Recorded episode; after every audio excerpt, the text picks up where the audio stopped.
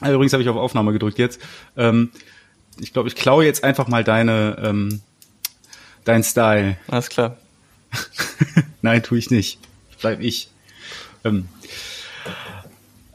Hallo! das, lass, das lassen wir drin, das nehmen wir so. Ja, safe, klar.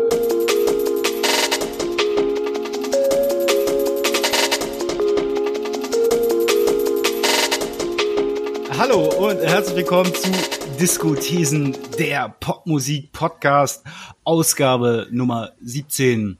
Ich bin Fionn und es begrüßen euch heute aber auch Karina. Hallo. und Mattes. Hallo, das war schon eine Impression von mir, die du jetzt gemacht hast am Anfang, ne? Äh, ja, aber so äh, low-key ähm, gelangweilt. Oder Ach so, alles klar. Low-key überhitzt vielleicht. Die Slacker-Version. genau, ich bin die Slacker-Version von Mattes, so sehe ich. Jo, mal wieder back ähm, in der neuesten Ausgabe unseres kleinen Poddies. Auch eine Abkürzung, die ich eigentlich gar nicht mag, aber irgendwie benutzen sie alle und irgendwie ist auch süß, eine Verniedlichungsform von Podcast. Ähm, Was gibt's denn für Alternativen? Äh, Casti? Casti ist auch gut. Casti klingt aber so ein bisschen wie Carsten. Es erinnert mich irgendwie an Casti, der kleine Podcast-Roboter. Ein Podkästchen, das klingt wie so, ein, so, ein, so, eine kleine Box, wo man Schmuck drin hat. Ein Podkästchen. Okay. Ich finde es doof, Dinge kleiner zu machen immer, dieses Chen. Das stimmt. Ich Dick auftragen. Unser, unser, äh, unser Audio-Event, unser wöchentliches.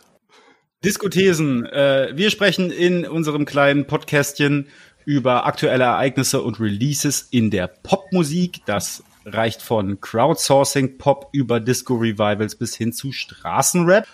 Und in dieser Woche widmen wir uns allerdings keinem Album, keiner Strömung, keinem Genre. Was mag es sein? Wir sprechen äh, über einen einzelnen Song, an dem allerdings eine ganze Menge dranhängt. Web von Cardi B und Megan Thee Stallion. Seid ihr hyped? Ich bin extrem hyped. Ich habe total Lust, ja. Fionn, wofür steht denn Web eigentlich? Web ist äh, eine Abkürzung für Wet Ass Pussy. Sehr gut. Damit haben wir es schon mal ausgesprochen, im Gegensatz zu vielen von den Menschen, die äh, das kritisiert haben. Darauf kommen wir bestimmt gleich nochmal. Aber wir haben ja, wir haben ja auch neuerdings das äh, Explicit Tag an ja. unserem Podcast dran und sind hoffentlich demnächst irgendwann mal bei Apple Podcasts. Die haben uns ursprünglich abgelehnt, wenn wir nicht darauf hingewiesen haben, dass wir scheinbar explizite Sprache verwenden. Da merkt man, ne, das ist irgendwie ein amerikanisches Unternehmen, ein US-amerikanisches. Ähm, wenn man da mal Scheiße oder, oder Ficken sagt, dann muss das sofort kenntlich gemacht werden. Es könnten ja Kinder zuhören. Und das ist eigentlich eine ganz gute Parallele zu der Diskussion um diesen Song. Ich finde ehrlich gesagt, dass das voll das äh, voll der Ritterschlag ist, so weil zum Beispiel, wenn ich früher CDs gekauft habe und da der Parental Advisory Sticker drauf war, dann wusste ich, okay, das ist interessant. Voll. Würde unser Podcast auf CD erscheinen, hätten wir auch einen Parental Advisory Sticker. Leute, zieht euch das mal rein. Wir sprechen über Web von Cardi B und Megan Thee Stallion. Das tun aber nicht nur Mathis, Karina und ich alleine. Wir haben uns äh, Jane als Gästin eingeladen, die allerdings kurzfristig jetzt verhindert ist. Gute Besserung an dieser Stelle. Jane ist vor allem in der linken Hip-Hop-Bubble auf Twitter und Instagram bekannt, war auch mal Kolumnistin beim Juice Magazin und ja, ist so gut und gerne das schlechte Gewissen von deutschem Hip-Hop auch wenn sie diese Bezeichnung vermutlich selber kacke findet. Sie beschäftigt sich aber auch mit Feminismus, Sexismus, Rassismus und all diesen anstrengenden Themen, die äh, ausgesprochen und diskutiert werden müssen. Und das tut sie sehr gut. Deswegen haben wir sie gefragt, ob sie in unserer Folge dabei sein möchte. Das wollte sie, wird sie. Ich habe ein kleines Interview mit ihr geführt, das wir irgendwie in diesen Podcast einbauen werden. Nun kommen wir mal zum heutigen Thema. Sowohl der Song als auch das Video hat in den letzten Tagen für eine Menge Aufregung gesorgt. Das Lied hat ganz viele Rekorde auf YouTube und in Streamingdiensten gebrochen. Das liegt aber auch unter anderem daran, dass es in diesem Song explizit um Sex geht. Und das scheint ein Aufreger zu sein. Mattes, Du hast mich im Vorfeld darauf hingewiesen, dass ich schlecht recherchiert habe. Kannst du mir mal kurz zusammenfassen, was denn da genau passiert ist? Warum regen sich alle über Web von Cardi B und Megan Thee Stallion auf? Du hast das bestimmt gut recherchiert. Ich wollte das nur hier in unseren Podcast-Leitfaden noch mit aufnehmen, ähm, weil ich glaube, es ist doch ganz interessant, ähm, das mal kurz durchzugehen Weil ich glaube, das hat viel damit zu tun, auch dass dieser Song so viel besprochen wurde, so viel Aufmerksamkeit bekommen hat. Mhm. Ähm, da gab es zum Beispiel einen Videopodcast von Ben Shapiro, der sehr viel rumgegangen ist. Ben Shapiro ist ein rechtskonservativer Blogger slash Journalist slash Troll. Weiß ich gar nicht, wie ich das am besten bezeichne. Ja, ähm, ist Brei Breitbart-Redakteur war der. Der ist ehemaliger Breitbart-Redakteur, genau. Also, um es vielleicht doch kurz zu sagen, bevor wir hier seine Meinung allzu sehr legitimieren oder verharmlosen oder was auch immer. Ben Shapiro ist eigentlich so ein Best-of von Far-Right und sehr konservativen Müllmeinungen. Der will ein grundsätzliches Abtreibungsverbot, der glaubt, dass Transmenschen alle psychisch krank sind, der mag keine muslimischen Einwanderer, der glaubt nicht, dass der Mensch für den Klimawandel verantwortlich ist und so weiter und so fort. Ähm, ja. Also auf jeden Fall äh, Arschlochquote 100 Prozent. Absolut. Und der hat ähm, in seinem Podcast, das ist, glaube ich, gar nicht deshalb so, so viral gegangen, weil so viele Menschen ihm folgen. Also es folgen ihm mit Sicherheit auch zu viele Menschen, aber mhm. er hat in seinem ähm, Videopodcast aus dem Song Web vorgelesen und äh, wusste offensichtlich nicht so gut, wie das Internet funktioniert, denn natürlich haben sofort Menschen unter diese vorgelesenen Textzeilen ein Beat gelegt und da Autotune draufgepackt und das zigfach vermiemt. Ähm, und im Weiteren hat Ben Shapiro gesagt, es müsste sich um ein medizinisches Problem handeln, wenn man, wie Cardi B das in diesem Song äh, beschreibt, einen Wischmob braucht aufgrund der Feuchtigkeit der Vagina ähm, und mit seiner Frau konsultiert, die Ärztin ist und dann im Laufe seines Podcasts auf jeden Fall offenbart, dass er weder von Humor und Überspitzung noch von der weiblichen Anatomie allzu viel versteht, was mhm. natürlich im Internet zu viel Häme geführt hat und zu viel mhm. Mitleidsbekundungen mit seiner Frau, wenn man sich dann ganz sicher war, dass der es im Bett wohl nicht bringt. Das war das eine und zum zweiten haben auch ein ganzer Haufen republikanischer Kongresskandidatinnen, wie gesagt, die Gelegenheit genutzt, sich zu äußern. Ähm, ich greife mal ein Beispiel-Tweet heraus von James P. Bradley, der geschrieben hat, Cardi B and Megan Thee Stallion are what happens when children are raised without God and without a strong father figure. Their new song, in Anführungszeichen, Web, which I heard accidentally, made me want to pour holy water in my ears and I feel sorry for future girls if this is their role model. Also diese Punkte bei diesen Tweets sind eigentlich immer dieselben. Ich als Christ finde das nicht gut oder ich als Christin, es promotet Promiskuität oder es promote ein rückständiges Frauenbild. Ähm, und ich glaube, ne, wenn man sich fragt, warum kommen die ausgerechnet, also ich, ich glaube, es ist wichtig zu erwähnen, dass das auch mit dem US Wahlkampf, glaube ich, zu tun hat, dass die ausgerechnet jetzt und ausgerechnet bei diesem Song die Gelegenheit ernutz, äh, nutzen, mhm. dazu was zu sagen.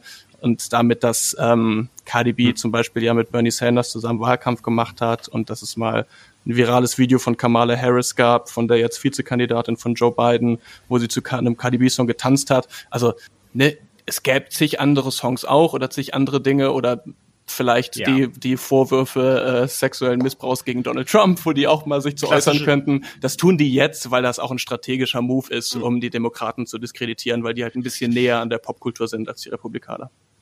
Außerdem auch ein guter Aspekt ist klassisches Sommerloch einfach. Ähm, die wissen nicht, worüber sie sonst gerade sprechen sollen, obwohl es eine ganze Menge zu besprechen gäbe.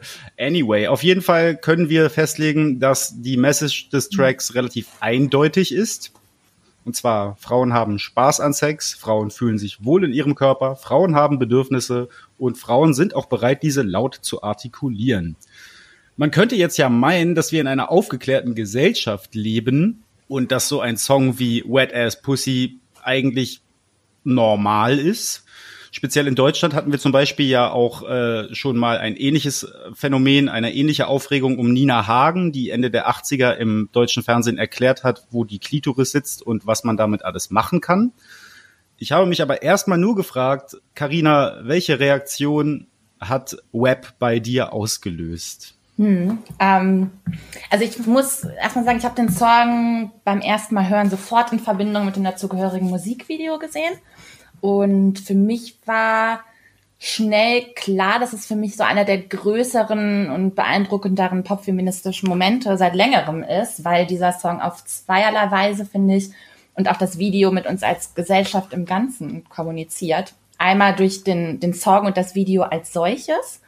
Das muss man vielleicht nochmal kurz erklären. Also da laufen Cardi B und Megan Thee Stallion durch ein Haus voller Frauen Im Fokus stehen natürlich die beiden erstmal, zwei schwarze Frauen, das muss man auch betonen, die recht explizit darüber sprechen und zeigen, was sie beim Sex wollen. Es geht um weibliche Sexualität, weibliche Lust, Dominanz und in keinster Weise darum, das möchte ich vorab auch schon mal sagen, Männer damit zu beeindrucken. Sie rühmen sich dabei also nicht um die um die sexuellen Fähigkeiten des Mannes, sondern um die eigenen und erklären, was sie wollen. Und alleine dadurch habe ich mich sofort als Zuhörerin aufgefordert gefühlt, dasselbe zu tun. Das fand ich erstmal einen beeindruckenden Moment, weil ich das Gefühl habe, dass uns als Frauen doch sehr häufig immer noch gesagt wird, dass wir unseren Körper und Wünsche, die wir haben, so weit wie möglich verbergen sollen. Ob das jetzt irgendwie in der Popkultur ist oder auch am Arbeitsplatz. Und damit erstmal brechen zu wollen und aufzuzeigen, so welche Vorstellung von Frau sein überhaupt noch vorherrscht, um Respekt zu erhalten und dass wir eigentlich immer noch in einer super konservativen Gesellschaft leben.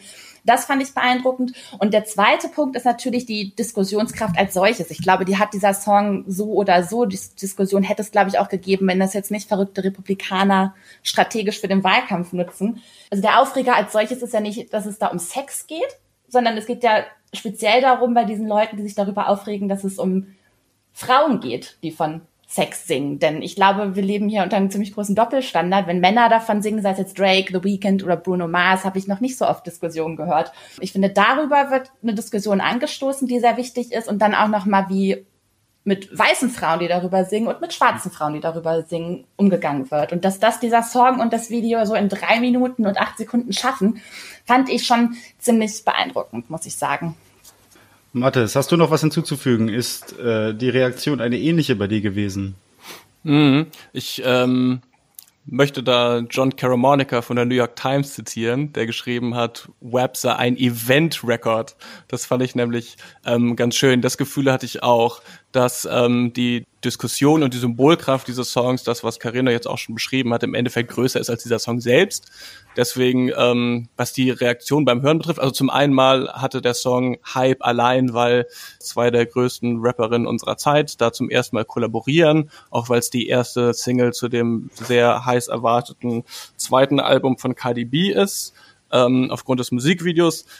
Der Song ähm, an sich ist musikalisch aber auch irgendwo ein Twerk-Anthem einfach mit relativ vielen zitierbaren Lines und jede Menge beeindruckenden äh, Momenten im Musikvideo. Aber ich habe das Gefühl, der, die, die Symbolkraft dieses Songs ist quasi schon größer als das, was da eigentlich musikalisch passiert. Deswegen fand ich diese, diesen Begriff Event Record ähm, ganz gut, ja.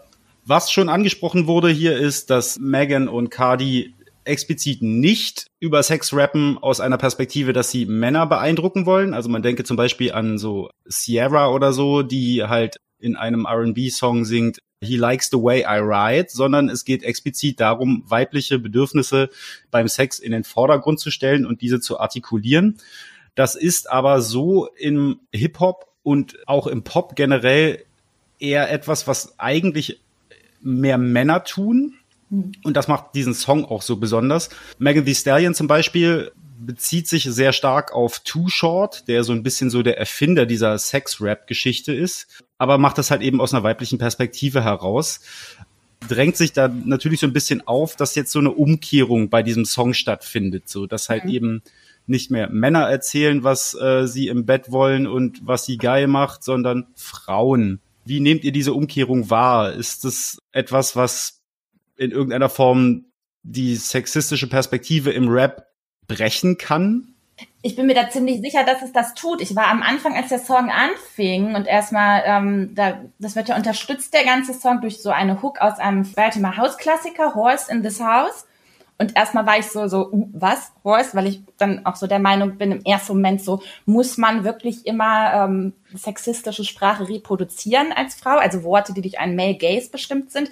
Und dann war für mich mhm. sehr schnell klar, warum das benutzt wird, dieses Sample. Und das war für mich sehr intentional, denn diese ganze Erzählung in dem Song und in dem Video dreht sich ja darum, sich dieses Wortes dann doch zu ermächtigen und das ähm, als, als Befreiungsschlag irgendwie auch, auch zu nutzen also wirklich dem, dem Wort eine neue Bedeutung zu geben und, und stolz ja. auf sich und seinen Körper zu sein und, und ja, diese, dieses ähm, vulgäre oder dieses abwertende, sexistische aus diesem Wort eigentlich rauszunehmen. Und ich denke, das ist hier doch hm. sehr bewusst passiert, indem dieses Sample dann auch noch verwendet wurde. Ja, das Vulgäre eben eben nicht unbedingt, ne? Äh, Quatsch, Aber ja, das Sexistische. Das, das, das, das, das Machtverhältnis, das da irgendwie drin steckt, ja. Aber das, und da muss ich mich quasi eigentlich auch selbst ähm, korrigieren. Ich, ich finde es doch erstaunlich, und das ist mit einer der erschreckenden Sachen an dieser Diskussion, dass es dann wirklich als vulgär und promiskuitiv äh, wahrgenommen wird. Da habe ich mich dann gefragt, ähm, ist das auch so wenn sich weiße Frauen hinstellen und das machen. Ich habe das Gefühl, dass gerade bei, bei schwarzen Frauen, ziemlich sicher kann man das sogar sagen, mhm. dass, ja, da sehr schnell dann auf diese Schiene gegangen wird. Ähm, also wenn das weiße Frauen machen, dann, dann fordern sie ihren Körper zurück. Und bei schwarzen Frauen ist dann dieser Ausdruck durch Tanz, Gesang und Kleidung dann unladyhaft und soll angeblich andere Frauen erniedrigen, was ein absoluter Doppelstandard ist. Mhm. Warum ist denn Web 2020 so ein Aufreger? Also, warum ist das noch ein Aufreger? Ich glaube, es gibt häufig einen bestimmten Fehlschluss, der auch damit zu tun hat, dass äh, die Popmusikgeschichte so lange eher von Männern erzählt wurde, die darin gesprochen haben von den Frauen, mit denen sie Sex haben. Hm. Was dazu führt, dass viele Leute nicht genau hinhören und wenn sie die Kombination von Sex und Frau sehen, immer denken, das müsste unterwürfig sein. Hm ähm, ohne genau hinzuhören, ob da die Frau nicht gerade vielleicht total den Ton angibt bei dem Sex, von dem sie erzählt. Ne? Oder ähm, Männer haben halt das Gefühl, Frauen dürften grundsätzlich nicht, weil dann die, die armen äh, Töchter und Ehefrauen und Tanten und was weiß ich nicht alles ja beschützt werden müssen oder so, die sonst promisk werden könnten, was dann auch so eine so ein patriarchale, so eine Schutzfantasie irgendwie ist, ne? Also ich glaube ehrlich gesagt, dass es nicht ganz so super prüde ist äh, in der Realität, aber trotzdem nach wie vor irgendwie sehr heteronormativ männlich dominiert, ist der Aspekt, der da irgendwie als Aufreger agiert. Frauen sind beim Sex eher so in dieser Perspektive die, die Sex geben. Mhm. Und du hast ja zum Beispiel so Songs wie Like a Prayer von Madonna, wo sie halt irgendwie darüber singt, dass sie dem Typen einen runterholt. Und das ist ja immer eine, also dass Sex so eine quasi so eine Dienstleistung der Frau an dem Mann ist. Es geht gar nicht da, finde ich, so sehr darum, dass der Mann sich Sex nimmt, äh, egal was sie dazu sagt oder nicht, sondern halt eben, dass sie im Dienst der Sexualität des Mannes steht. Mhm. Das ist ja in gewisser Weise auch eine Machtfrage. Also indem ich die Erzählungen immer schreibe, mhm. ne?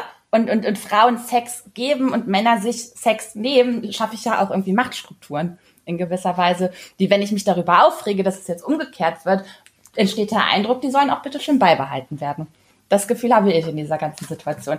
Ich wollte noch kurz erwähnen, ich glaube, der Begriff Sexpositivismus, der ja irgendwie so seit Mitte der 2000er verwendet wird, ähm, also soll genau diese diese Lücke schließen, von der ich gerade gesprochen habe, dass man den, den vorschnellen Schluss zieht, wenn man da Frauen in einem sexuellen Kontext sieht, müsste das automatisch eine unterwürfige Position sein oder problematische Stereotype reproduzieren. Und ich glaube, um die, um die Frage zu beantworten, warum ist das eigentlich noch ein Aufreger oder um deutlich zu machen, warum das so verwunderlich ist, können wir uns ja vielleicht mal Du hast vorhin schon welche erwähnt, Fionn, aber vielleicht noch ein paar Beispiele angucken, vielleicht gerade von schwarzen Frauen oder gerade im Hip-Hop-Bereich. Ja, die offensichtlichste Referenz bei Web ist Adina Howard, Freak Like Me.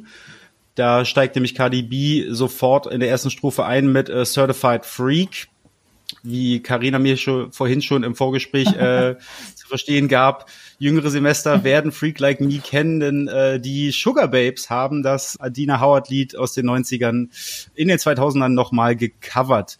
Es gibt darüber hinaus natürlich noch eine ganze Reihe von Sex-Tracks, die einem so äh, direkt einfallen, wenn es um weibliche Perspektiven geht. Ich habe jetzt persönlich Sachen rausgesucht, die sich explizit mit Forderungen beschäftigen. TLC's Red Light Special, dann gibt's natürlich My Neck, My Back von Kia, dann gibt's aber auch Blow von Beyoncé. Das sind alles Songs, die sich mit weiblicher Sexualität und äh, der Forderung nach Bedürfnissen beschäftigen. Was macht denn Web jetzt anders oder so besonders für euch? Wo du ähm, schon bei den 90ern warst, vielleicht erwähnt man noch Lil Kim und Missy Elliott, die das ja 96 und 97 auf ihren Debütalben auch schon, also zumindest sehr explizit über Sex ge gesprochen haben. Ähm, ich habe auch überlegt, welche schwarzen Frauen es außerhalb der Rapmusik noch gibt. Und mir ist dann Janet Jackson eingefallen mit dem Album Janet 1993. Eins meiner persönlichen Lieblingsalben übrigens. das ist, das ist ein kleiner, das ist so ein wichtiger Wendepunkt in ihrer Karriere war, glaube ich, weil sie war da bereits ein Star, aber sie stand doch immer so ein bisschen im Schatten von ihrem Bruder und das hatte auch mit einem eher konservativen Image, glaube ich, zu tun. Ja, genau. Sie war bis, bis zu dem Zeitpunkt war sie das kleine, nette Pop-Girlchen und dann kam sie halt eben mit Janet um die Ecke und hat über Promiskuität gesprochen und äh, auf einmal so ganz offensichtlich äh, gesagt, ich bin eine Frau, die ein sehr breites Spektrum abdeckt und trage das jetzt öffentlich auch nach außen. Das war für ihre Karriere auf jeden Fall auch in dem Sinne ein Risiko, weil sie halt eben nicht wusste, wie die Leute darauf reagieren würden, obwohl sie, sie hätte ja locker auch ein Album machen können, wie sie davor gemacht hat, mit leichten Pop R&B äh, New Jack Swing Nummern und das hätte sich gut verkauft und das ist ein Scheidepunkt. Ich glaube ehrlich gesagt von so Sachen wie, weiß ich, My Neck, My Back oder so, weiß ich gar nicht, ob sich Web jetzt so stark davon unterscheidet, ne? Oder ob das mhm. ähm, unbedingt eine neue Qualität hat.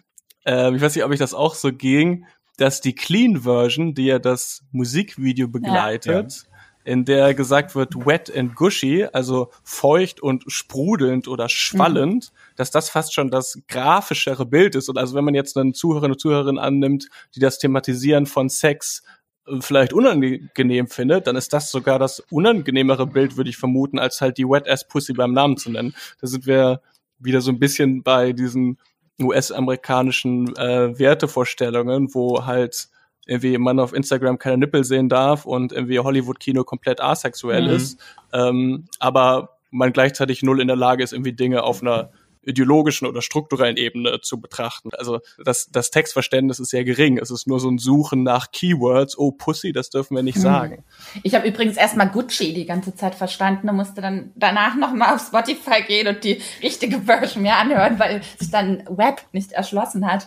Ähm, die Frage ist natürlich insgesamt ganz klar, kann man da Vorbilder herausfiltern und gerade aus den 90ern viele Frauen, die das auch schon gemacht haben. Die Frage ist nur, wie wichtig ist das, ob das wirklich explizit neu inhaltlich ist, ist nicht die wichtigere Frage und das haben wir eben schon besprochen, warum löst das so Diskussionen aus? In dem Moment, wo es das immer noch tut, ist es ja relevant und wichtig. Es gab ja auch zahlreiche Menschen, die darauf hingewiesen haben, dass äh, das Video und auch der Song mit dem Inhalt sehr, sich sehr stark an Lil Kims äh, Övre orientiert.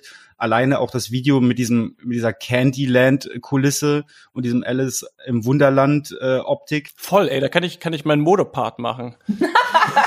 Ich habe ich hab nämlich entschieden, jetzt Modejournalist zu werden und habe mir die Looks im Musikvideo angeguckt. Daran sieht man nämlich auch schon, dass es hier um coole schwarze Frauen gehen soll.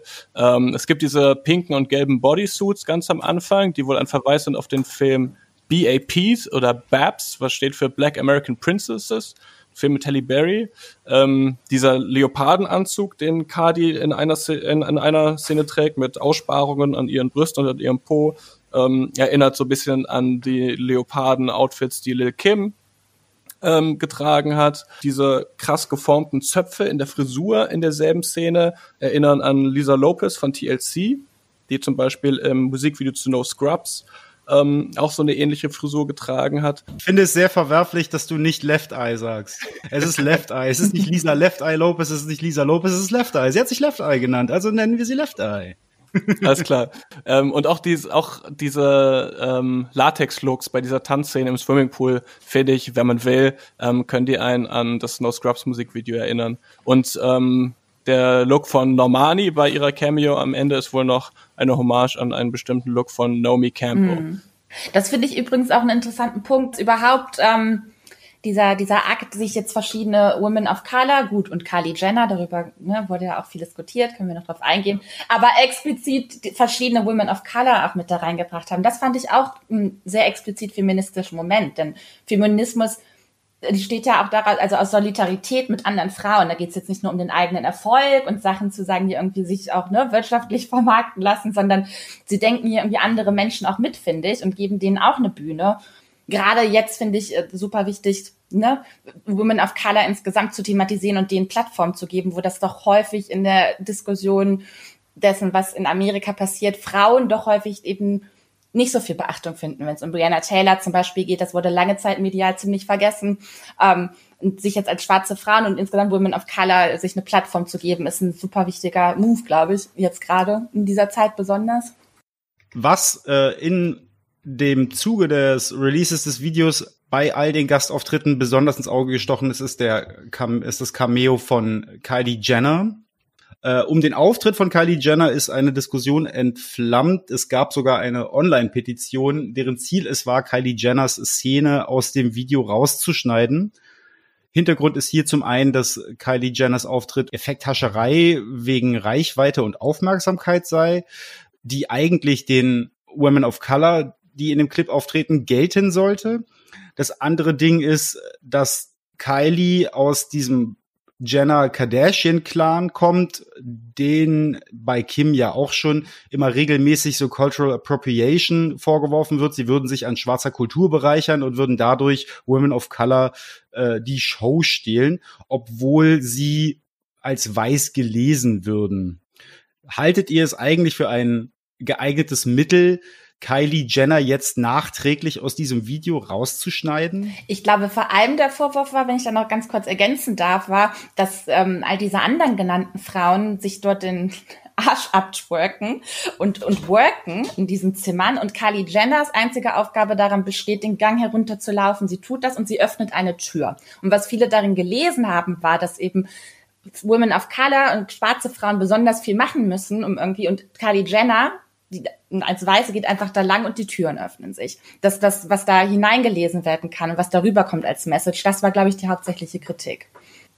Das wirkte fast so, als hätte das Video so unabsichtlich selbst das Machtverhältnis offengelegt. Genau. Ne? Auch dass die Frauen am Ende eben ähm, jeweils nur als eine von mehreren da so eine Einstellung bekommen, während Kylie ganz zentral platziert ist in dem Musikvideo und auch vom Schnitt relativ viel Screentime bekommt. Ja. Ich finde das ungünstig, muss ich sagen. Ich kann den Vorwurf verstehen.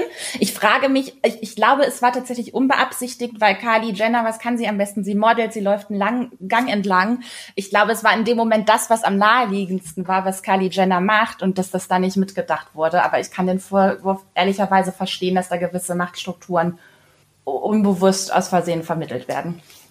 Ich habe selber gedacht, dass Kylie Jenner gleich reinkommt und rappt, um ehrlich zu sein. So. Also ich dachte, sie, dass sie zumindest irgendwie so zwei, drei Lines irgendwie droppt oder Adlibs macht oder sowas. War so ein bisschen enttäuscht, dass das nicht stattgefunden hat. Das hätte auf jeden Fall das Internet ge, ge, ge gebroken. Ja. Also um, Kylie Jenner hat das Internet kaputt gemacht.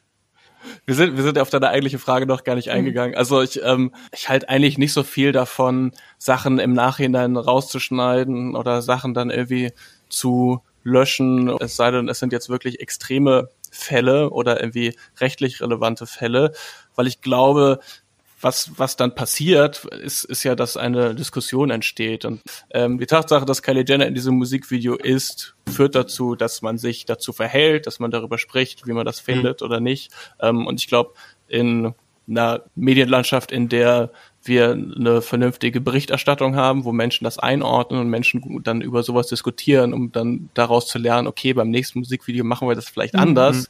Die braucht auch keine Sachen rausschneiden oder aus dem Internet löschen. sehe ich genauso, schließe ich mich an. Cardi B hat sich mittlerweile zu diesen Vorwürfen und zu dieser Online-Petition geäußert. Sie hat gesagt, sie stünde einerseits in einer geschäftlichen wie persönlichen Beziehung zu Kylie und ihrer Familie Außerdem hatte sie die Motivation, äh, unterschiedliche Frauen abzubilden. Sie hat gesagt, Women that came from different backgrounds, also diese feministische Schwesternschaft, die Karina gerade schon angesprochen hat. Es ginge nicht immer um Rassismus. Das hat, äh, oder um Race, hat äh, Cardi B in einem Tweet mhm. gesagt. Nun ist es ja aber so, dass genau bei diesem Song eben diese zwei großen Themen Sexismus und Rassismus zusammenprallen weil eben sexpositive weiße KünstlerInnen meist dafür gelobt werden, äh, auf ihre Sexualität zu bestehen. Da gibt's ja diverse Beispiele aus den Karrieren von Miley Cyrus oder Britney Spears, die genau das getan haben. Cardi B hingegen ist eine ehemalige Stripperin, Megan Thee Stallion eine Person, die von Anfang an auch immer sehr sexbetont Musik gemacht hat. Denen wird beiden hingegen vorgeworfen, sie würden Frauen sexuell degradieren. Was sagt das denn über den gesellschaftlichen Umgang mit schwarzer Weiblichkeit und Sexualität jetzt aus? Vorzuwerfen, dass das Frauen degradiert ähm, oder irgendwie insgesamt Frauen zurückwirft, dieser ganze Auftritt dort, das, das, das ist ja völlig, dass das nicht das Ziel des Songs ist, ist ja klar. Ich finde, es sind eher die Leute das Problem, die daraus jetzt ableiten, weil Frauen so tanzen oder weil Frauen sich so anziehen, speziell schwarze Frauen, können wir das eventuell ausnutzen oder wir können auch bestimmte Worte sagen oder können ihnen vielleicht sogar Schaden hinzufügen oder dergleichen. Also das Problem ist ja eher, was Gesellschaft daraus macht, in dem Fall und falsch ableitet, ist für mich eher das Problem, als dass diese Frauen in irgendeiner Form versuchen zu degradieren. Vielleicht ist der Punkt auch gerade bei schwarzen Frauen oder gerade bei Cardi und Megan Thee Stallion, dass das ähm, inzwischen Personen sind, die nicht unbedingt in das Bild von ähm, weiblichen Popstars passen, dass äh, zum Beispiel ein Label oder ein Management sich ausdenken würde. Man kann so ein bisschen da vielleicht auch eine zeitliche Entwicklung aufmachen. Es gab ja so eine Zeit, wo der Good Girl Gone Bad Turn auch eine klassische Vermarktungsstrategie labelseitig war, einfach, weil du jetzt. Hast du ein Beispiel? Ähm, na, zum Beispiel, ähm, also das dritte Rihanna-Album hieß Literally Good Girl Gone Bad. Ähm, das dritte Christina Aguilera-Album Strip, Britneys drittes Album Britney, Britney hast du ja jetzt auch gerade schon erwähnt. Also das war in den 2000ern irgendwie ähm, Stani und, und, und teilweise in den 90ern.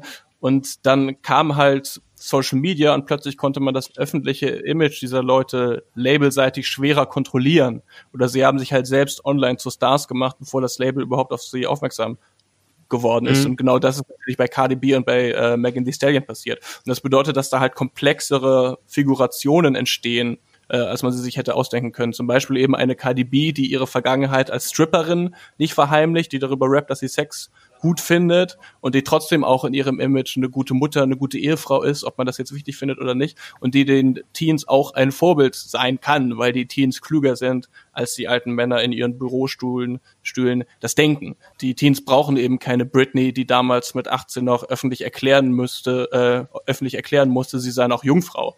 So, das ist ja wirklich passiert damals, sondern die können auch mit einer Kadi umgehen, die halt sagt, dass Sex geil ist und die zeigt, dass der Diskurs über Sex und über die Art und Weise, wie man Sex hat, nicht nur von Männern bestimmt ist.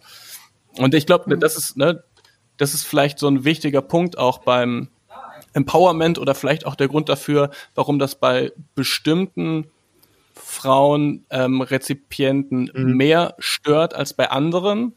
Ähm, das hat, glaube ich, mit Kontrolle zu tun. Mhm. Aber es ist eigentlich so, wenn wir über die Kritik an äh, Sexpositivität sprechen, dass es geiles Empowerment ist, gerade weil man bei Cardi weiß, sie ist so, sie hat da Bock drauf, im Gegensatz zu einer jungen Sängerin, die von ihrem Label oder ihrem Management sexualisiert wird, wo man das eigentlich viel mehr problematisieren müsste, wo das eigentlich ja. eher kritikwürdig ist. Obwohl, wie du gesagt hast, Fionn, es in dem Fall dann eher nicht passiert ist bei, bei einer Britney zum Beispiel. Und auch da müssen wir gar nicht bis zu Britney zurückgehen. Es hat zum Beispiel irgendwie Camilla Cabello mal öffentlich darüber gesprochen, dass auf sie während ihrer Anfänge bei Fifth Harmony Druck ausgeübt wurde, hm. sexy zu sein, obwohl sie sich damit nicht wohlgefühlt hat. In solchen, in so einem Punkt sollte man das kritisieren und KDB ja. ist eigentlich genau das Gegenteil davon und eine, eine, eine geile Version von Empowerment, wo sie ne, ihr, ihr, ihr Image sich selbst ausgedacht hat oder auch einfach ist, weil sie halt ähm, so wie sie ist, äh, äh, Online-Star geworden ist, bevor überhaupt irgendwelche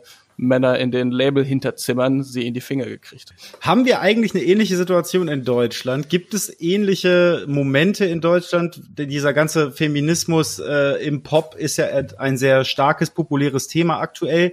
Mir ist im Vorfeld, äh, Vorfeld neben Sabrina Settler und Tic Tac Toe äh, aus jüngerer Zeit Sixten eingefallen, die auf ihrem Album Leben am Limit rappten, du machst auf hart, aber du bist es nicht, denn wenn er kommt und sie nicht, hat sie dich gefickt. Großartige Zeile. Wie ist denn die Situation in Deutschland? Gibt es noch andere Beispiele? Habt ihr da was zu sagen? Ich glaube, man kann sagen, dass Lady Betray eine Vorreiterin in Deutschland ist. Ähm, die hat sexpositiven Rap aus einer weiblichen Perspektive gemacht, als das noch keiner so wirklich gecheckt hat. Und es wirkt auch zumindest rückblickend immer so, als sei es ihr dabei wirklich darum gegangen, auch Leute zu triggern und dann aufzuzeigen, dass die getriggert sind und dass das vielleicht etwas scheinheilig ist, ähm, wenn man sich anguckt, wie viele Männer seit den mindestens seit den 60ern in Rocksongs darüber singen, mit Minderjährigen, mit Jungfrauen und mit ihren Cousinen Sex zu haben, ähm, ohne dass das immer nach einvernehmlichem Sex klingt. Das äh, ist ein Beispiel, das ich nennen würde. Ähm, und Fionn, wir haben neulich erst ja über Jasmin Shakiri gesprochen, die in den 2000ern im Agro-Berlin-Umfeld war. Und du hast eine schöne Anekdote zu ihrem Song Spank That Ass erzählt im Zusammenhang mit Annie Lennox. Vielleicht magst du das noch mal erzählen. Das fand ich eigentlich ganz cool. Ah, ganz kurz nur. Ähm, es ging darum, dass äh, Spank That Ass von Jasmin Shakiri äh, Annie Lennox sampled. Ich weiß gar nicht genau welches, äh, welcher Song. Ich glaube Who's That Girl oder so. Nicht zu verwechseln mit dem Madonna-Song. Und äh, sie hatte die Sample-Anfrage gestellt und Andy Lennox hat das abgelehnt mit der Begründung, dass sie mit diesem Sexismen und dieser Reproduktion von äh, promiskuitiver Darstellung nichts zu tun haben will. Daraufhin hat äh, Jasmin Shakiri äh, Annie Lennox einen sehr langen Brief geschrieben, in der ihr erklärt wurde, dass Jasmin Shakiri als äh, Tochter persischer Eltern in Deutschland einen so einen solchen Song machen kann, dass das etwas Besonderes ist, weil sie halt eben sexpositiv ihre Meinung äußern darf und dass es ein sehr empowernder Moment ist. Und Annie Lennox hat geantwortet, stimmt, du hast recht, du kannst das Sample benutzen. Ich habe gerade darüber nachgedacht, wenn wir jetzt in Deutschland äh, sind und darüber sprechen, übernimmt jemand wie Shirin David vielleicht gerade eine ähnliche Rolle hier? Was sagt ihr dazu? Ich finde, Shirin David wird zwar gerne mit Leuten wie Nicki Minaj verglichen, auch und ihr, ihr wird in dem Kontext ja auch Blackfishing vorgeworfen, aber so explizit über Sexrappen tut sie eigentlich nicht. Ich habe noch einen vielleicht kontroversen Pick, nämlich Katja Krasavice. Mm. Die, Na, die, ja. hat, die hat das getan auf ihrem Album Boss Bitch Anfang diesen Jahres. Ähm, und auch sie, klar, die ist super sexualisiert, die gibt sich auch teilweise sehr unterwürfig, aber de facto ist Katja Krasowitsch eine Frau, die ihre Sexualität sehr kontrolliert und kalkuliert einsetzt, um damit Geld zu verdienen, während ihre männlichen Fans sie aus der Hand fressen. Und sie ist jemand, der als Frau über Sex zu sprechen in der deutschen Internetkultur und für junge Mädels, die erfolgen, krass ent enttabuisiert hat. Hm. Ich stehe dem immer so ein bisschen, wir haben da ja auch schon mal persönlich drüber gesprochen, Mathis, dieses, um jetzt mal sehr platt zu reden, geht es sehr oft bei ihr darum, du gibst es mir, statt sie gibt es den Männern. Ähm, das finde ich daran oft so ein bisschen schwierig und sie versucht in Interviews sehr häufig ähm, setzt sie sehr viel daran, in keiner Form irgendwie mit Feminismus in Verbindung gebracht zu werden. Und ich tue mich immer schwer so, also das muss man ja absolut anerkennen. Klar, sie spricht über ne, ihre eigene weibliche Sexualität. In dem Sinne stimme ich dir zu. Ähm, dieser, dieser pop-feministische Moment fehlt mir nur hier in dem Moment, wo jemand wirklich öffentlich sagt, ich will damit als, mit, als Feministin nicht gesehen werden, ich habe da keine äh, größeren weiteren Intentionen, fühle ich mich immer nicht komplett abgeholt. Im Gegensatz mhm, zu einer voll, David, die sehr viel darauf anlegt, das auch zu thematisieren und sich außerhalb ihrer Musik mit, mit Themen auseinanderzusetzen und zu erklären, warum ist es wichtig für sie als Frau, äh, dass sie sich so anzieht, wie sie sich anzieht. Sie setzt da mehr in Kontext, finde ich. Mm, und ist insofern da für mich mehr so eine Figur als jetzt Katja Krasowitsche, auch wenn es da vielleicht noch expliziter um Sex geht. Ich gebe dir recht, sie ist bestimmt nicht die reflektierteste Person für ein Interview darüber. Sie hat wahrscheinlich nicht ähm, allzu viel feministische Theorie gelesen. Aber, also ich finde, in der modernen, in Anführungszeichen, Sexarbeit, ob man das dann, dann schon dazu zählen möchte oder nicht, sehr interessant, wie also auf einer oberflächlichen Ebene klar Leute sich unterwürfig geben, gleichzeitig aber ja klar ist, dass die eine Rolle spielen und dass eigentlich aufgrund dessen, wie das Internet diesen Markt umstrukturiert hat, ähm, die Leute krass das Zügel in der Hand haben. Ne? Also, dass du, wenn Katja Krasavice die krassesten Clickbait-Titel ihren YouTube-Videos gibt und im Endeffekt es aber kein einziges Nacktbild von ihr gibt oder so und sie auch weiß, dass sie das ganz bewusst so macht, weil die, die Durstigkeit, die ewig unbefriedigte, das ist, was für sie finanziell funktioniert. Oder eben mhm. die ganze, ich, ich schweife jetzt ein bisschen vom Thema ab, ne? Aber die ganze OnlyFans-Schiene, Ne, Im Gegensatz zu klassischer Pornoproduktion, wo du irgendwo hinkommst und dir dann ein meist männlicher Regisseur sagt, was du jetzt tun sollst, du halt die, die Macht komplett selbst in der Hand hast und dir aussuchen kannst, wie viel oder wenig du zeigst und das ist offensichtlich relativ gut funktioniert. Also wo eigentlich, ne, klar, wenn du dir dann das einzelne Video anguckst, könntest du sagen, oh, die wird, das, sie gibt sich da total unterwürfig in der Rolle, die sie da spielt. Aber wenn man sich das strukturell anguckt, ähm, dann ha haben Frauen komplett die Macht darüber, welchen Content sie machen, wie viel Geld sie dafür nehmen und die Männer müssen das halt mitspielen. Ne? Also jetzt heteronormativ gesprochen die ganze Zeit, aber ihr wisst, was ich meine. Ja, ich glaube, es ist eine schwierige Zone zwischen Sexual Self-Agency und Sexual Objectification von sich selbst, um damit auch Klicks von Männern zu generieren. Ich glaube, in dem Fall bewegen wir uns sehr dazwischen.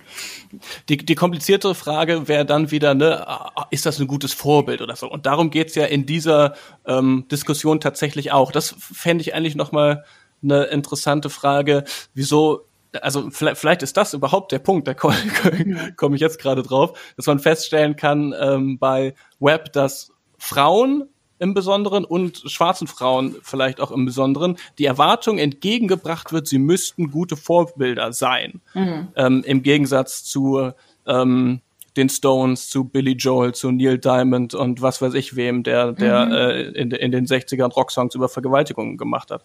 Ähm, hat das damit zu tun, dass die patriarchale Gesellschaft Frauen immer noch so stark damit assoziiert, diejenigen zu sein, die die Kinder erziehen, dass man denkt, dass man sofort denkt, oh, die ist aber für meine Tochter bestimmt ein schlechtes Vorbild, wenn die das Musikvideo sieht. Ich weiß es nicht, aber ich habe das Gefühl, diese Erwartung an ähm, weibliche Popstars ein Vorbild zu sein, spielt da irgendwie eine große Rolle. Total, ja. Es gibt ja mittlerweile auch eine ganze Reihe von äh, sexpositiven Rap- und Pop-KünstlerInnen äh, auf der Welt. Ich habe auch das Gefühl, dass es in den letzten Jahren sehr sichtbarer geworden ist. Ich weiß nicht, ob es zugenommen hat, aber du hast ja Leute wie Doja Cat oder Cupcake oder Tierra Wack oder eben auch die ganzen äh, RapperInnen, mhm. die in dem Musikvideo von Cardi B und Megan Thee Stallion auftreten, die auch alle Songs über Sex im, aus der weiblichen Perspektive gemacht haben. Die Frage ist jetzt so ein bisschen, ist Wet Ass Pussy quasi so die äh, Zusammenfassung dieses State of Minds und ist jetzt so eine Art Jailbreaker eines erstarkenden Feminismus im Pop oder ist es halt dann doch irgendwie nur eine langweilige, kommerzkalkulierte Reproduktion? Also ich finde irgendwie die Frage, ob es kalkuliert ist oder ob es einen kommerziellen Hintergedanken hat, egal. Ähm, weil mit Sicherheit hat's den ein Stück weit.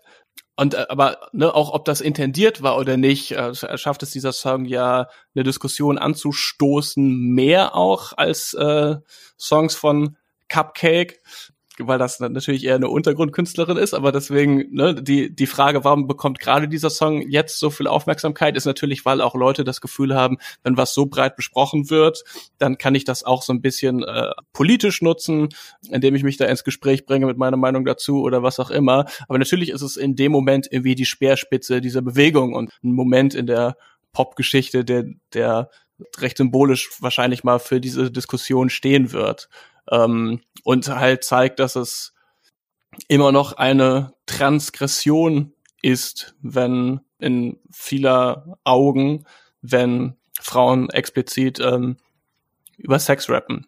Und hoffentlich, hoffentlich sich, sich das vielleicht aber auch einfach Leute zum, zum Vorbild nehmen und sich davon empowered fühlen. Hm. Und nochmal auf die Frage, in dem Sinne ist es ein Movement und, und wo kommt das her? Ich meine, wenn wir jetzt davon sprechen, kommt das von der Labelseite, dann kommt es insgesamt aus der Gesellschaft. Also dieses, diese Doppelmoral da insgesamt, alles ist pornografisch. Wir schicken unsere Kinder zu Fifty Shades of Grey. Das dürfen sich die Mädels ruhig angucken, was ja eigentlich das viel schlimmere Vorbild ist, weil da eine völlig unselbstbestimmte junge Frau sich von einem älteren Mann die Welt erklären lässt. Das ist okay. Aber Frauen, die sich hinstellen und sagen, hier bin ich. Ja, weil man da, weil man, weil man da nichts sieht. Das ist ja wieder diese komische Doppelmoral. Also Shades of Grey ist ja ein total asexueller Film. Ne? Der, so, der darf dann irgendwie PG-13 sein wahrscheinlich, weil man es halt nicht schafft, sich eine, in, sich eine inhaltliche Ebene anzugucken gucken, sondern oh, werden da böse Wörter gesagt oder sieht man den Ja, Nippel vor allem, so? und es werden Geschlechterklischees komplett bedient. Das süße, junge, schüchterne, unbeholfene Mädchen, das ist okay. Und selbst wenn man dann mal Sexszenen sieht, aber man möchte, das, die Gesellschaft ist nicht daran gewöhnt, dieses Bild neu zu schreiben von, von Frauen. Also, und in dem Sinne, das ist total tief verankert. Und ähm, weil das immer noch so da ist, glaube ich, gibt es einfach das Bedürfnis von so vielen Frauen danach, sich dagegen zu äußern. Und deswegen ploppt das momentan immer öfter auf. Und deswegen haben Frauen wie Doja Cat und so auch so Erfolg, weil es genug junge Frauen gibt, die eben da auch nicht mitmachen wollen und froh sind, dass es Stimmen gibt dagegen der Vergleich mit Shades of, äh, Fifty Shades of Grey, auch, da ist mir auch nochmal was aufgefallen. Das funktioniert wahrscheinlich deshalb und ist kein Skandal, weil, wie du sagst, Karina, das ja ähm, in der in der Obhut des Mannes mhm. quasi passiert, ja. Also die alles, was da an an Fetischen, die, die, die vielleicht ne, irgendwie Normies nicht kennen oder so, stattfindet, wird weniger als Transgression wahrgenommen, als wenn Frauen sexpositiv sind, so wie Cardi B und Megan Thee Stallion das sind, weil man als, als, als Patriarch möchte, mhm. dass die Frau nur zu Hause im Bett wild ist und in der Öffentlichkeit ganz keusch, damit man sie halt sicher ganz für sich alleine haben kann. Mhm. Na, das ist, das ist wahrscheinlich der entscheidende Unterschied auspeitschen lassen, so, so, solange der Mann dabei ist und da die Kontrolle hat, ist vollkommen in ja. Ordnung. Aber wehe, jemand, eine Frau spricht in der Öffentlichkeit über ihre Waage. Und solange das der Mann auch nur wiederum tut, weil er schlimme Sachen in der Kindheit erlebt hat und einen kleinen Knick in der Birne hat. Es scheint auch unvorstellbar zu sein, auch in dem Falle von Cardi B und Megan Thee Stallion. Sie singen da ja auch sehr explizit davon, eventuell gechaukt werden zu wollen, aber alles, weil sie das wollen.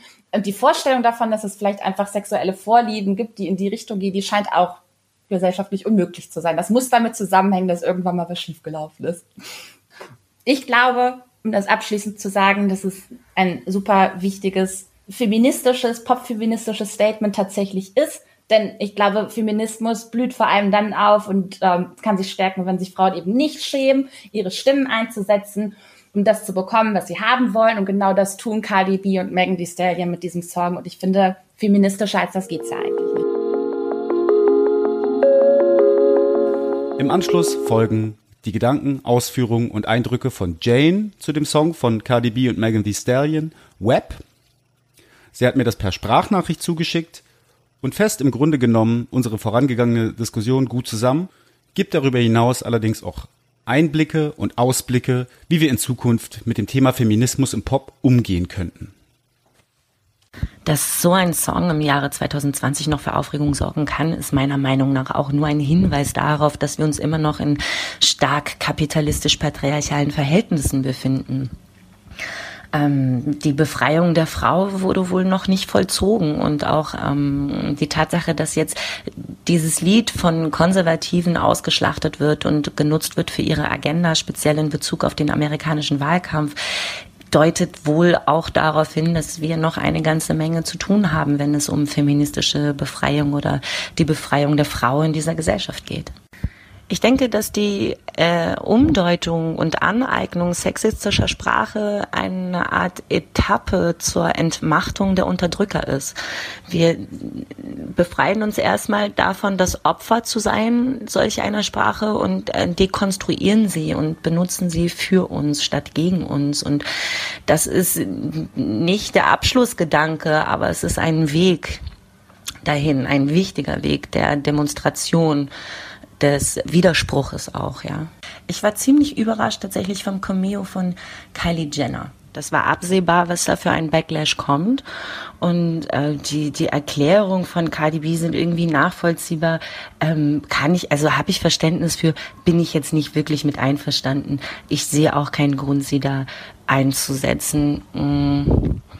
Ob ich sie rausschneiden würde, weiß ich nicht. Ich finde ehrlich gesagt auch viel spannender gar nicht die Tatsache, dass sie in diesem Video ist, sondern die Rolle, die sie in diesem Video spielt, weil da sind überall Hoes in dem Haus und in jedem Zimmer ist irgendwie eine Ho, die da sich voll die Mühe gibt zu beeindrucken, außer Kylie, die läuft da wie so ein Landlord irgendwie durch ihre Hallen und das ähm, hat für mich irgendwie äh, viel problematischer gewirkt als die Tatsache, dass sie überhaupt dabei ist. So. Ich sehe dort vor allen Dingen den Rassismus als als dass man weißen Künstlerinnen wie Miley und Britney einfach abspricht, diese sexpositive äh, Frau sein zu dürfen, weil das gute weiße Mädchen aus der Nachbarschaft ist halt nicht sexpositiv.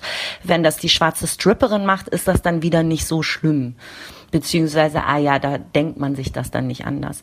Es gibt grundsätzlich in der Industrie ein großes Problem mit der Hypersexualisierung schwarzer Frauenkörper. In diesem Fall würde ich aber sagen, das ist ja eine selbst auferlegte Übersexualisierung. Wenn Cardi B sich entscheidet, sich als die geile Sexgöttin dahinzustellen, dann ist das okay die Tatsache, dass eine Frau selbstbestimmt sagt, wie sie befriedigt werden möchte, ja anscheinend dieses klassische heteronormative Rollenbild schon enorm aufspringt, äh, aufsprengt. Und insofern ist es auch Selbstermächtigung.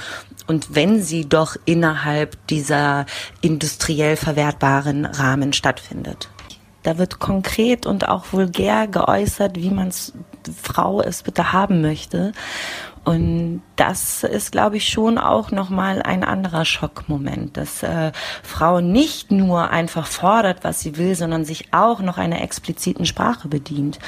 Das überfordert mit Sicherheit einige. Grundsätzlich glaube ich nicht, dass ein wirksamer Feminismus sich innerhalb eines funktionierenden industriellen Rahmens bewegen kann. Es geht im Feminismus auch darum, ähm, patriarchal kapitalistische Systeme aufzusprengen und das geht nicht, indem man äh, äh, vermarktbar bleibt. Feminismus im Deutschrap macht auf mich sehr oft den Eindruck, dass das höchste der Gefühle ist, sich genauso asozial und scheiße benehmen zu müssen wie Typen auch. Finde ich ein bisschen schade. Mm, es gibt Acts oder gab Acts wie Sixten, die mit Sicherheit empowernd gewirkt haben. Ob das jetzt einen langfristig feministischen Effekt hat, vermag ich nicht zu sagen. Ich denke gerne darüber nach, dass wir schon vor zehn Jahren eine Lady Bitch Ray hatten, die uns äh, die heilsame Kunde der sexuellen befreiten Frau bringen wollte und niemand wollte es hören.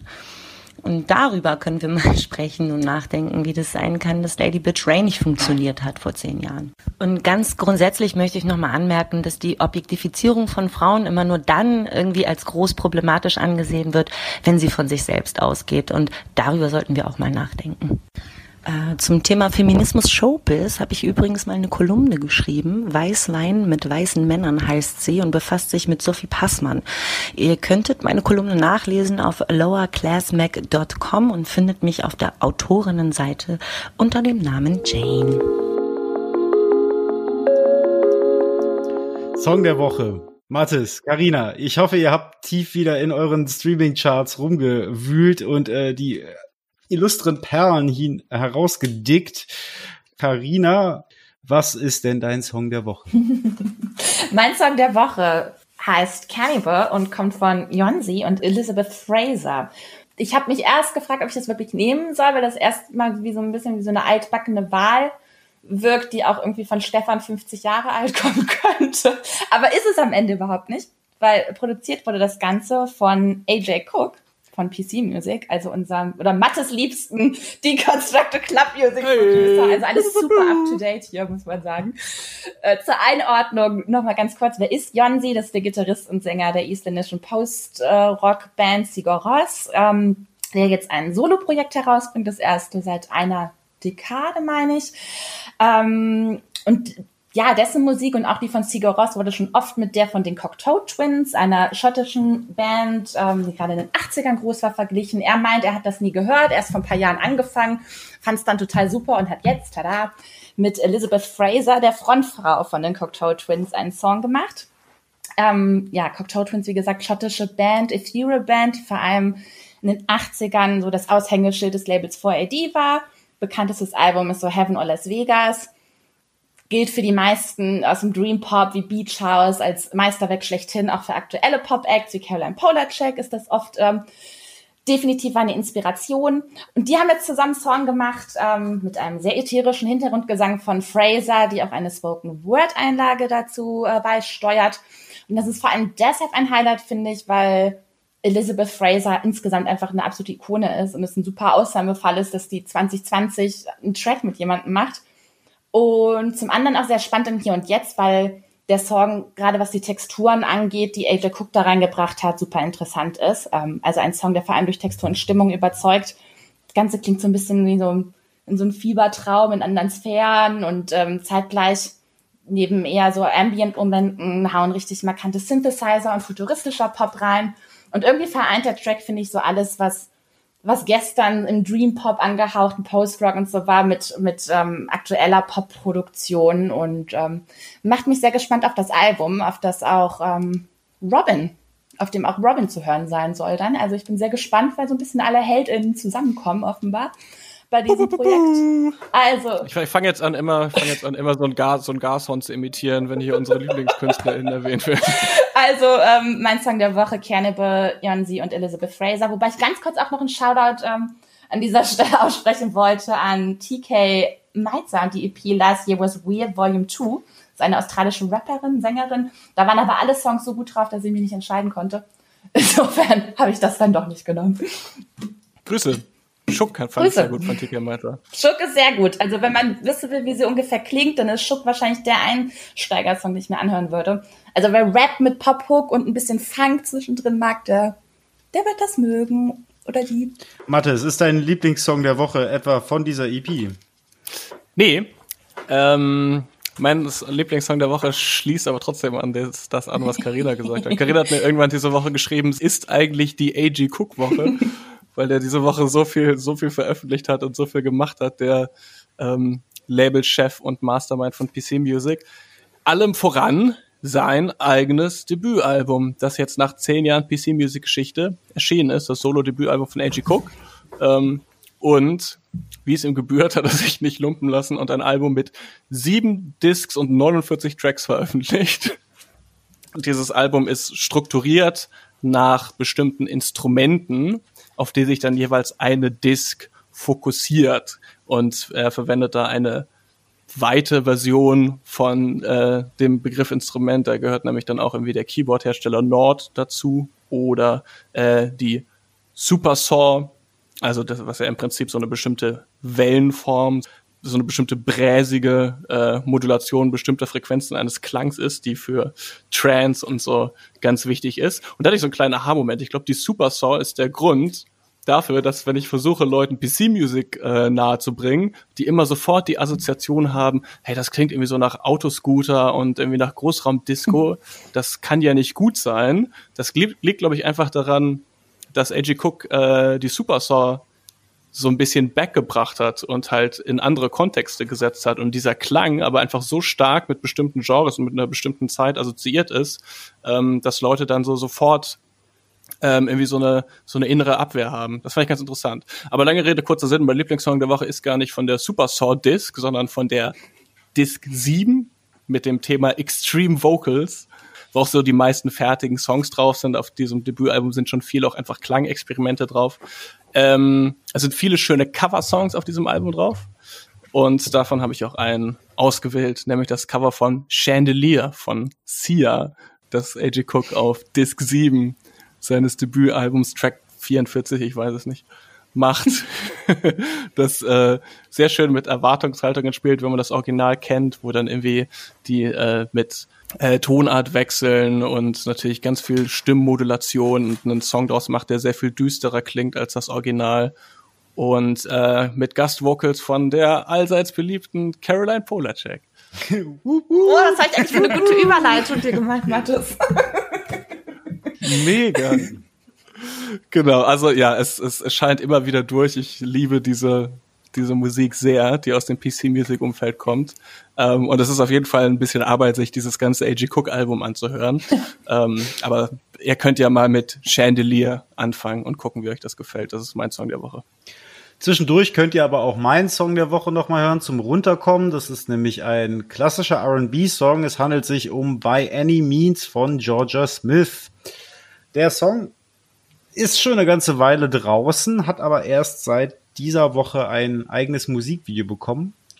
Ja, for those who don't know, Joseph Smith ist natürlich ein Weltstar, Popstar und so weiter. Jemand, der sie noch nicht so auf dem Schirm hat, ist eine R&B Soul-Sängerin aus ähm, Warsaw in England. Ihre Wirkungsstätte ist aber London und generell die Londoner Jazz Hip Hop Bubble um so Leute wie Loyal Kana oder Ezra Collective. Weltbekannt wurde sie allerdings durch ein Co-Sign von Drake. Drake hat sie in einem Interview erwähnt und ich glaube, glaube auch auf More Life später gefeatured. Das hat ihr so ein bisschen so einen Karrierepush gegeben. Dann kam das Debütalbum Lost and Found vor zwei Jahren raus, was zu meinen persönlichen äh, All-Time Favorites gehört. Same. Ähm, Anyway, der Song By Any Means knüpft nahtlos an ihr Solowerk an äh, und behandelt Themen, die sie schon mal besprochen hat. Allerdings hat sie in einem Interview oder ich glaube im Internet irgendwo hat sie gesagt, dass äh, By Any Means von den Black Lives Matter Protesten im äh, Juni inspiriert wurde, wo sie halt auch teilgenommen hat und als Woman of Color natürlich äh, eine bestimmte Perspektive und eine bestimmte Ausdrucksmöglichkeit gesehen hat und sich dann überlegt hat, sie möchte diese Debatte fortführend weiter äh, tragen und sich überlegte, was kann ich denn da tun, außer auf irgendwelche Demos gehen. Ich mache Musik und dabei ist dann bei Any Means rausgekommen, wo es eben um die Perspektive von schwarzen Menschen in einer vornehmlich weißen Gesellschaft geht. Das Ganze ist sehr reduziert und sehr intim. In dem Video sieht man auch sehr viele Menschen aus dem direkten Umfeld von Georgia. Und mir gefällt der Song auch deswegen so ein bisschen, weil ich immer so äh, Verknüpfungen in die Vergangenheit brauche. Der Song knüpft so ein bisschen an an Georgia Smiths ersten Soundcloud-Internet-Hit Blue Lights, wo sie auch schon über Rassismus und Polizeigewalt gesungen hat und darüber berühmt wurde. Deswegen By Any Means von Georgia Smith, mein Song der Woche. Ich freue mich äh, auf die nächste Ausgabe. Danke Mathis, danke Karina, danke fürs Zuhören an alle Leute. Shoutout auch Jane, die irgendwie in diesem Podcast stattfindet. auf jeden. Vielen Dank an Jane, danke an dich Fionn, für die Moderation. Danke Leu Leute fürs Zuhören. Bis zum nächsten Mal.